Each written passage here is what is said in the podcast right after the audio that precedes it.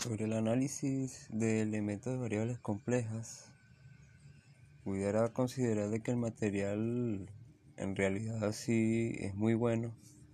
Entendí mucho de lo que es las variables complejas y los números imaginarios. Este sí he sabido en mis cursos anteriores por lo menos de matemática básica, pero eso ya era de primer semestre de números imaginarios. pero solamente era la de la raíz cuadrada de un número negativo era imaginario.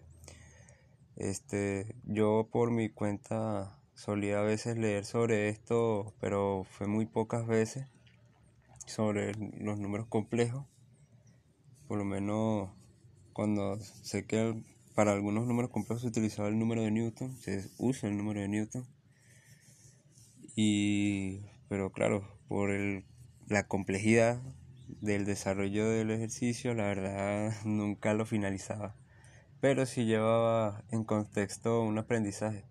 Al igual que en este que pude aprender a realizar varios de estos ejercicios y me he equivocado.